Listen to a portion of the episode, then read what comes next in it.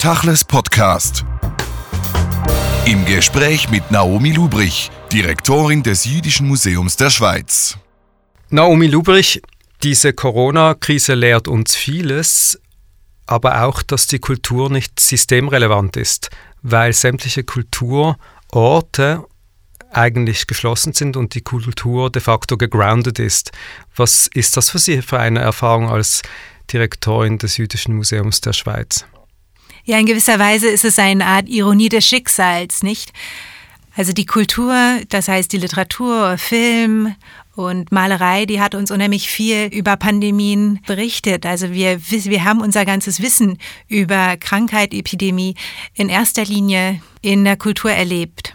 Beispiele sind Thomas Manns Tod in Venedig oder Albert Camus La Peste oder Boccaccios Decameron und so weiter. Nicht? Also wir haben quasi über die Kultur erste Erfahrungen gemacht mit der Krankheit. Wir haben die Begriffe kennengelernt, die Ängste, wir haben die Zustände mitbekommen, Quarantäne, Ansteckung, Todesgefahr.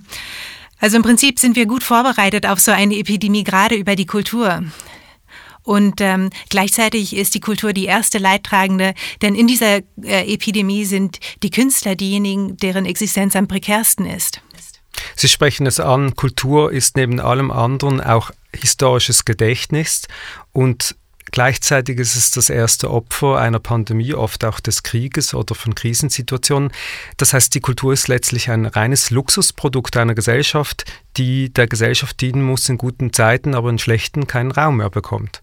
In schlechten Zeiten bekommt sie auch Raum, die ist dann nur ganz anders. Also ich finde, dass gerade diese Epidemie auch gezeigt hat, dass Menschen ähm, auf die Kultur zurückgreifen, wenn sie in dieser Angstsituation sind. Es wird gelesen. Wir wissen, dass die ähm, Zahlen eben von Albert Camus La Peste total in die Höhe geschossen sind.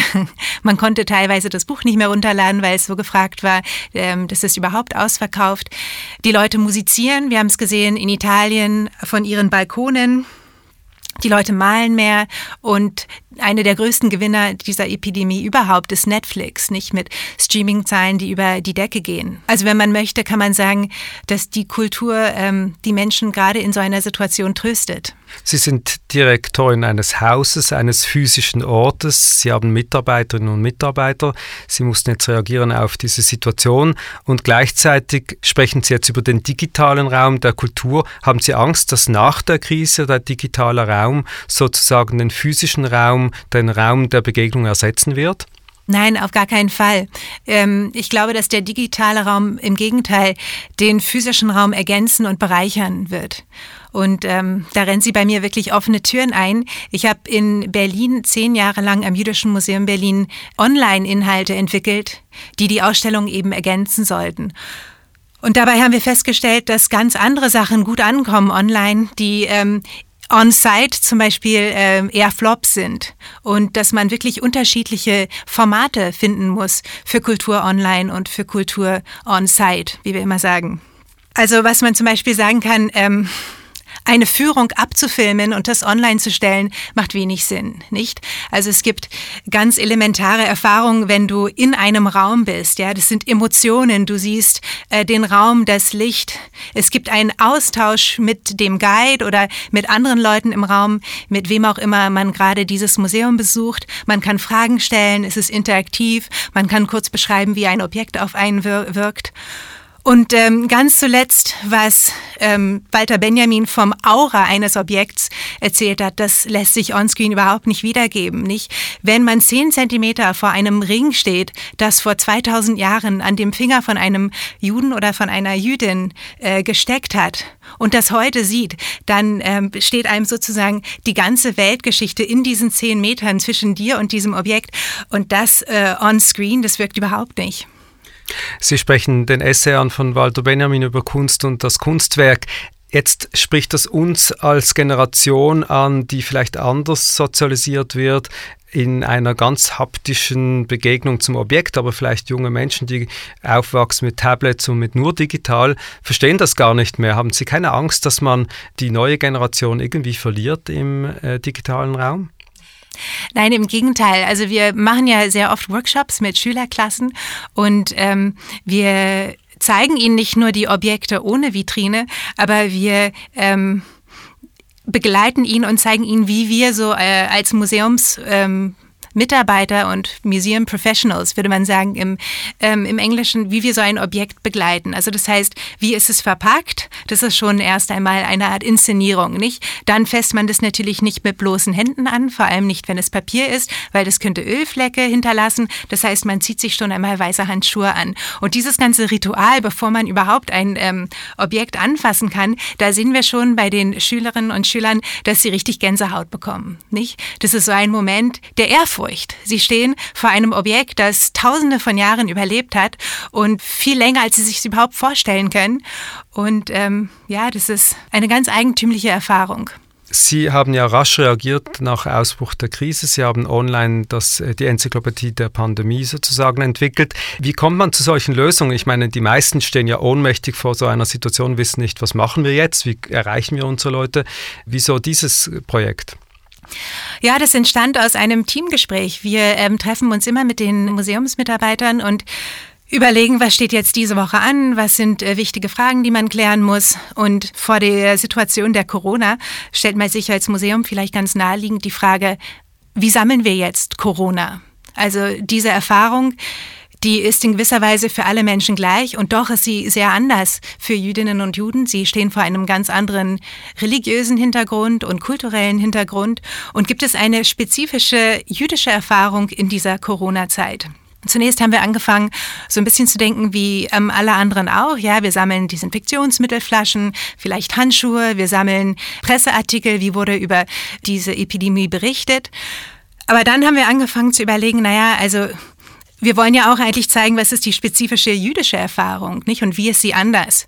Und das kann man ganz gut machen, indem man die Begriffe, die plötzlich auftauchen, nimmt, diese sammelt und sie dann neu definiert mit einem jüdischen Bezug. Und daraufhin haben wir ähm, kulturschaffende Autoren und andere Museumsmitarbeiter gefragt, ob sie jeweils einen Begriff, Hamsterkauf, Social Distancing, Fledermaus aus der aktuellen Debatte nehmen und diese neu definieren. Und es hat sich gezeigt, dass wirklich ähm, äh, man bei unheimlich vielen Begriffen eine jüdische Geschichte findet, die auf Anhieb gar nicht so, so ersichtlich ist. Können Sie uns Beispiele nennen, wie Sie zum Beispiel im digitalen Raum ein Projekt entwickeln würden, das Sie im richtigen Museum anders oder gar nicht so darstellen würden?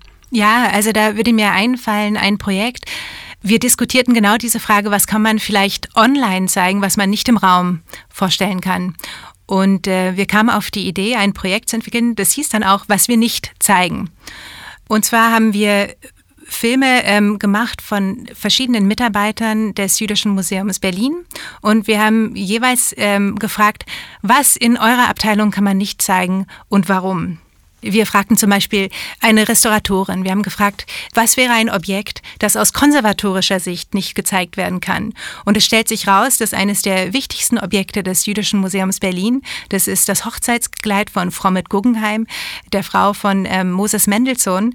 Ja, ein, eine Textilie ist, die unheimlich empfindlich ist. Das ist wahnsinnig schön und wahnsinnig bewegend. Man würde fast sagen, das ist eines der schönsten Objekte des Museums. Und gleichzeitig ist es so lichtempfindlich, dass wir es nur alle ähm, sechs Jahre für ein halbes Jahr etwa ausstellen können. Dann gab es ausstellerische Gründe, warum man etwas äh, nicht zeigt. Das ähm, Edikt 1812, äh, die Emanzipation der Juden in Preußen, es war ein ziemlich einfaches, unscheinbares Blatt Papier.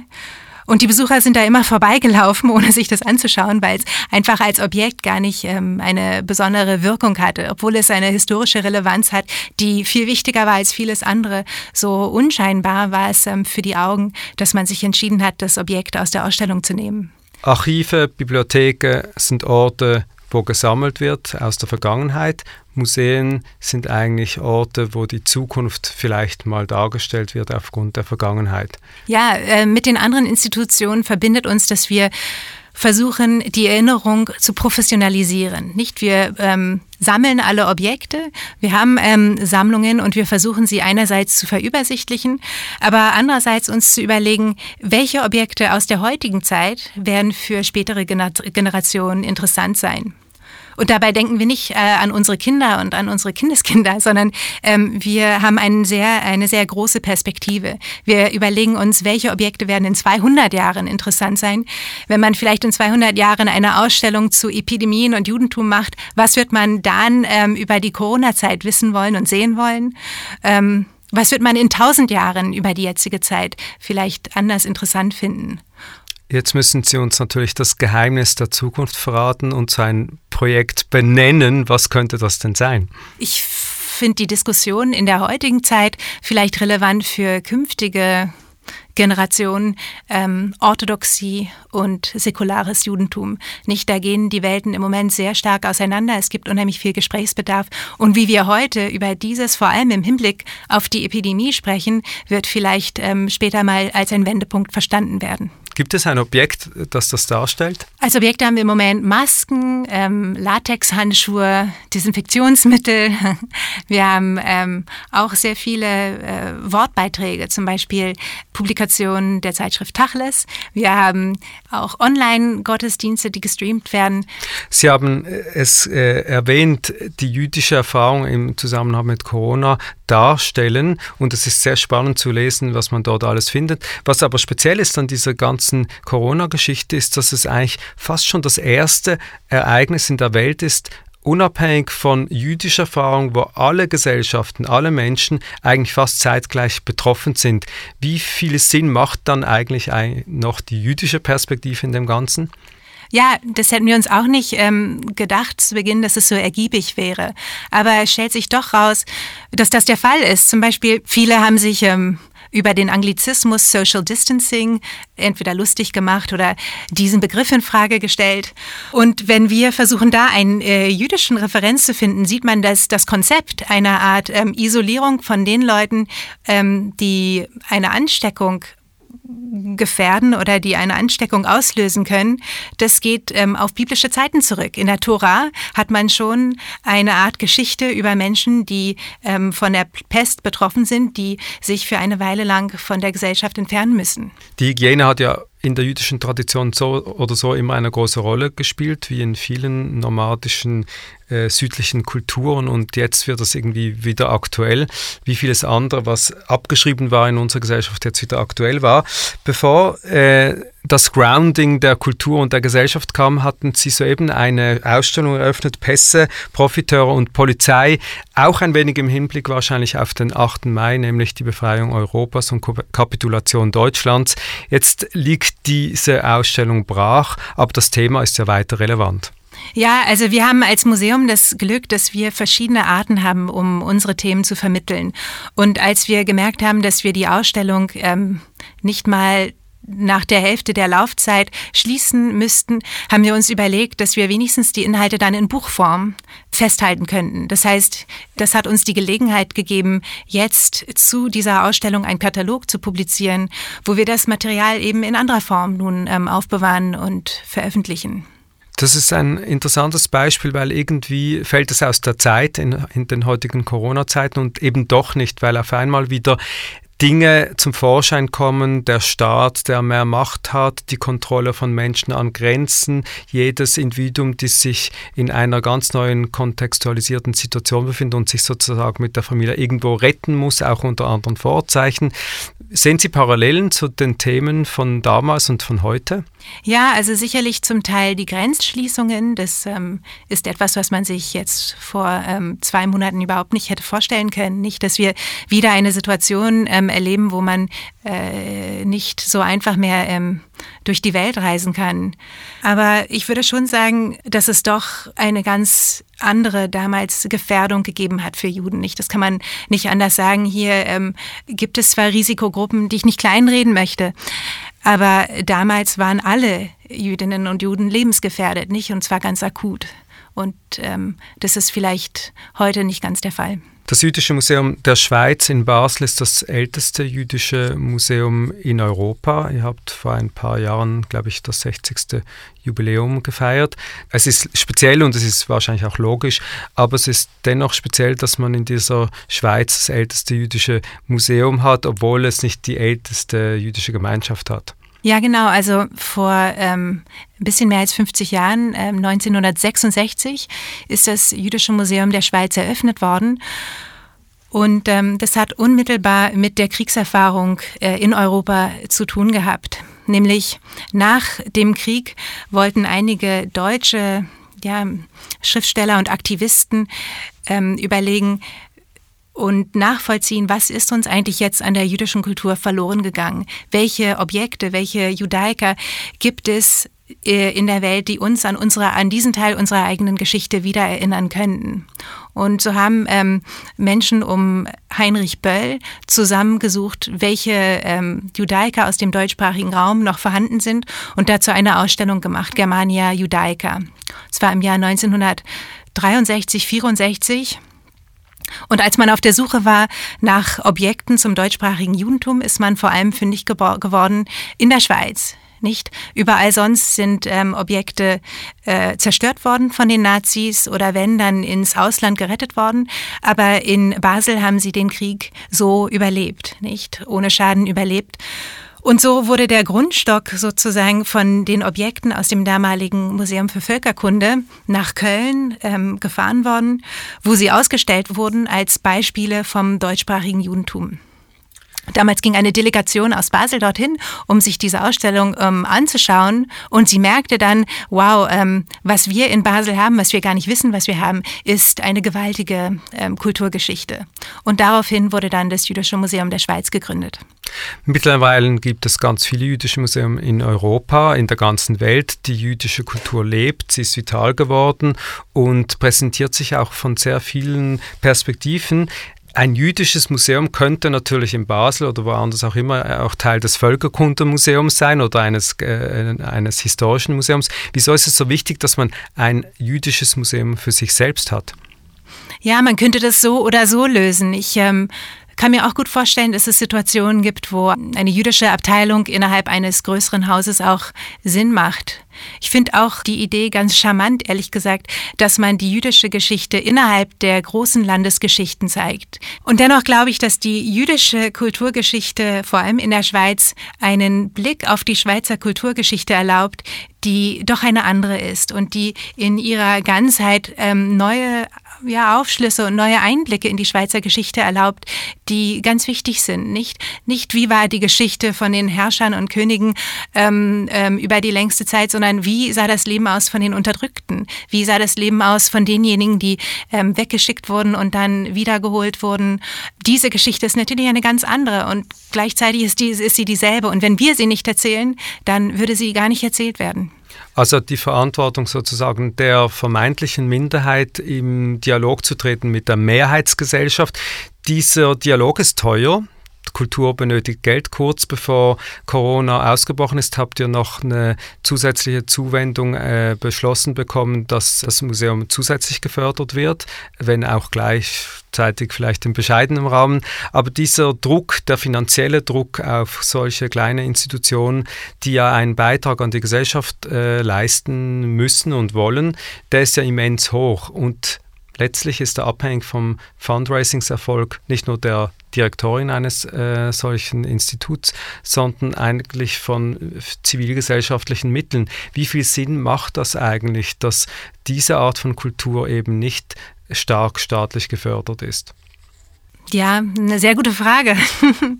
Ich glaube, die Frage ist eher, wenn wir diese Geschichte nicht erzählen und wenn wir nicht die, das Engagement und die Mittel mit ähm, aufbringen, dann ähm, ist äh, die Alternative, dass sie gar nicht erzählt werden würde. Und das wollen wir auch nicht, nicht. Und ähm, so wenig Mittel zur Verfügung sind, ähm, ja, umso kreativer muss man werden. Man kann auch ähm, Ausstellungen machen mit äh, ganz wenig Geld, nicht? Man kann auch ähm, diese äh, Kultur zeigen in einer Weise, die effektiv ist, ohne dass sie, jetzt sagen wir mal, bombastisch ist. Ich habe in einem Haus gearbeitet in Berlin, wo ähm, das Museum sehr großzügig unterstützt wurde und sehr großzügig gefundet wurde. Jetzt ist die Situation vielleicht nicht mehr ganz so, aber andererseits, äh, vielleicht passt das nicht. Das Judentum war immer eine ähm, arme Kultur, nicht überwiegend.